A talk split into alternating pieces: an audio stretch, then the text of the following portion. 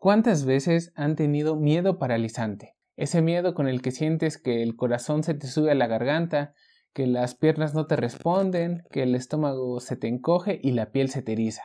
El comediante Louis C.K. dice que la miseria se desperdicia en el miserable, y me parece que lo mismo pasa con el miedo. El miedo se desperdicia en el cobarde. Si no aprendes a controlar tu miedo, nunca vas a lograr cosas más allá de tu zona de confort. Así que como muchos dicen, no chille, agarre piedras.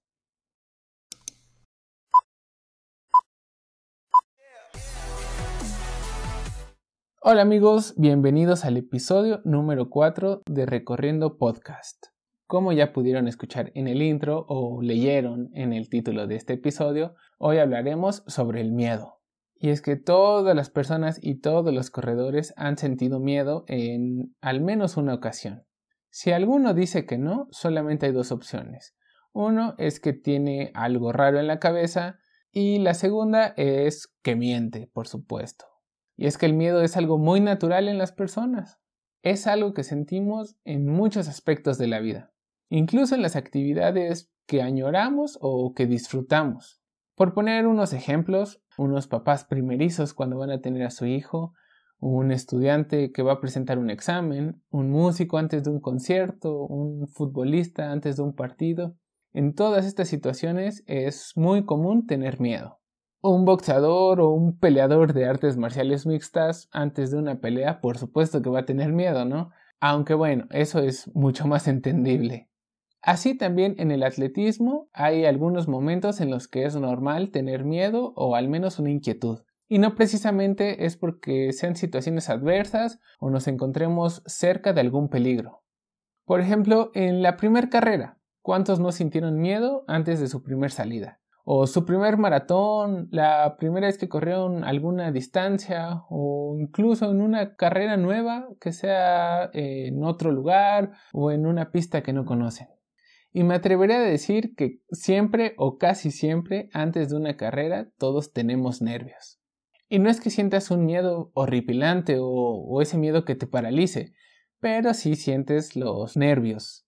¿Cuántos no ya están formados en el corral a unos minutos de la salida y justo se les ocurre que quieren ir una última vez al baño. E híjole, yo soy de esos, ¿eh? De los que tienen una vejiga nerviosa.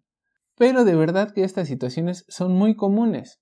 Lo malo del miedo es que desde niños nos hacen creer que es algo malo, porque cuando los papás no quieren que hagas algo, te espantan con alguna situación para que no la hagas, y te acostumbran a eso. Por ejemplo, si no quieren que entres a un cuarto, te dicen que ahí vive un monstruo.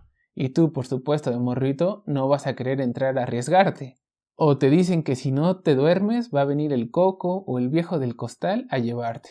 Y tú también a esa edad pues te duermes porque tienes miedo de que sí te roben.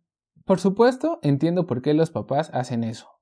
Pero lo malo es que nos acostumbramos a no hacer las cosas porque tenemos miedo. Pero si lo piensas y lo analizas, te vas a dar cuenta que el miedo en realidad no es algo malo, sino que incluso muchas veces es algo bueno. Para empezar, hay que entender qué es. Pues el miedo es la reacción que se produce ante un peligro inminente. Esto es un instinto. Lo tenemos las personas y los animales para cuidarnos y defendernos en las adversidades. Hace miles de años imaginen a un cavernícola sin miedo, que sale de una cueva sabiendo que hay un tigre afuera. Y bueno, va a terminar siendo comida de gatos, ¿no? En la actualidad ya no hay tantos peligros como antes, ya no tenemos que preocuparnos porque un tigre esté afuera de nuestra casa esperando comernos. Pero si hay peligros de otro tipo, y cuando detectamos una amenaza, nuestro instinto se activa y entramos en modo de defensa. Es algo muy natural y muy primitivo. Estamos tan acostumbrados a estas sensaciones que termina por gustarnos y luego buscamos revivir estas situaciones. Tal vez es porque justo en estos momentos es cuando te sientes más vivo. Y terminas siendo...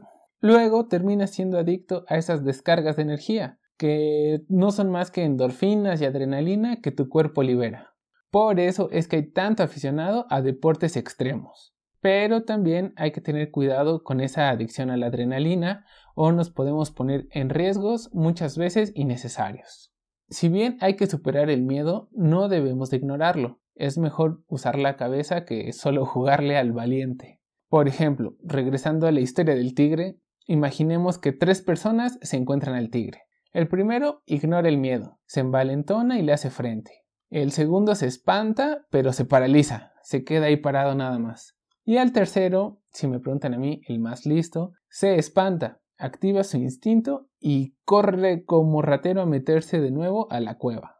Obviamente, del primero y del segundo va a quedar muy poco, si no es que nada. Y así es como el ignorar el miedo te puede llevar a ser comido. Pero tener miedo aún te puede destruir o salvar. Dos palabras bastarán. Ah, no, perdón, eso es una canción de Moenia.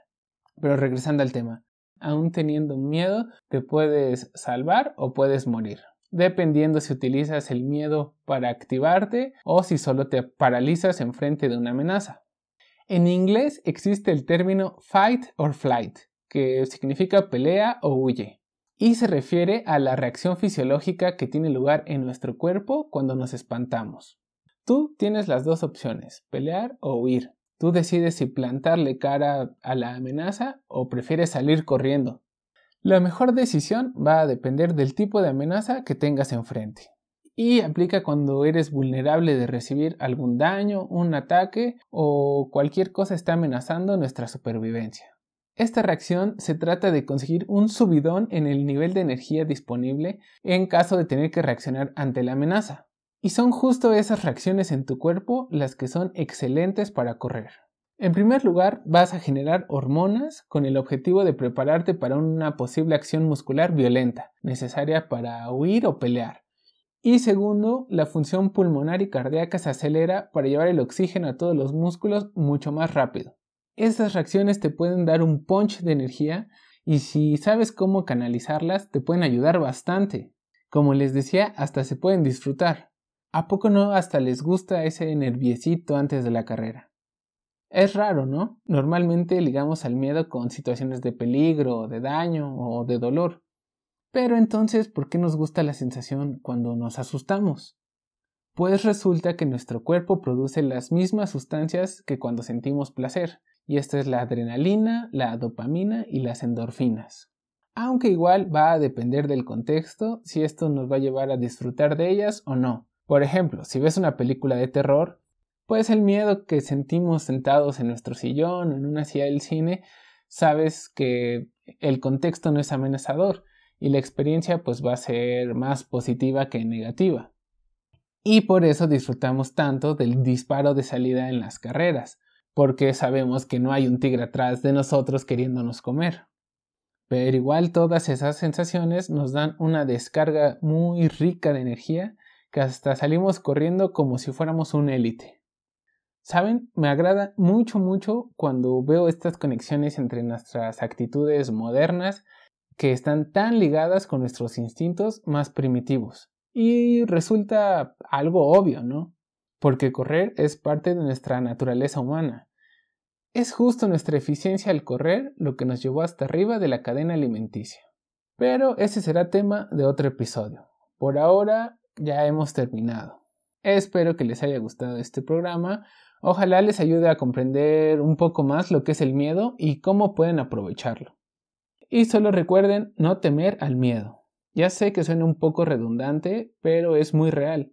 Ya lo dijo Franklin Delano Roosevelt en su primer discurso como presidente, a lo único que tenemos que temer es al temor mismo. De verdad, muchas gracias por escucharnos, denle seguir al podcast y estén atentos al siguiente episodio. Mientras tanto, pueden escuchar los episodios pasados. No se pierdan ningún contenido, así que no olviden de seguirnos en todas las redes sociales como Facebook, YouTube, Spotify, Twitter y todos los demás. En todos ellos nos van a encontrar como recorriendo. Y ahora sí amigos, sin miedo al éxito ni a nada, salgan hermanos, salgan y sumen kilómetros.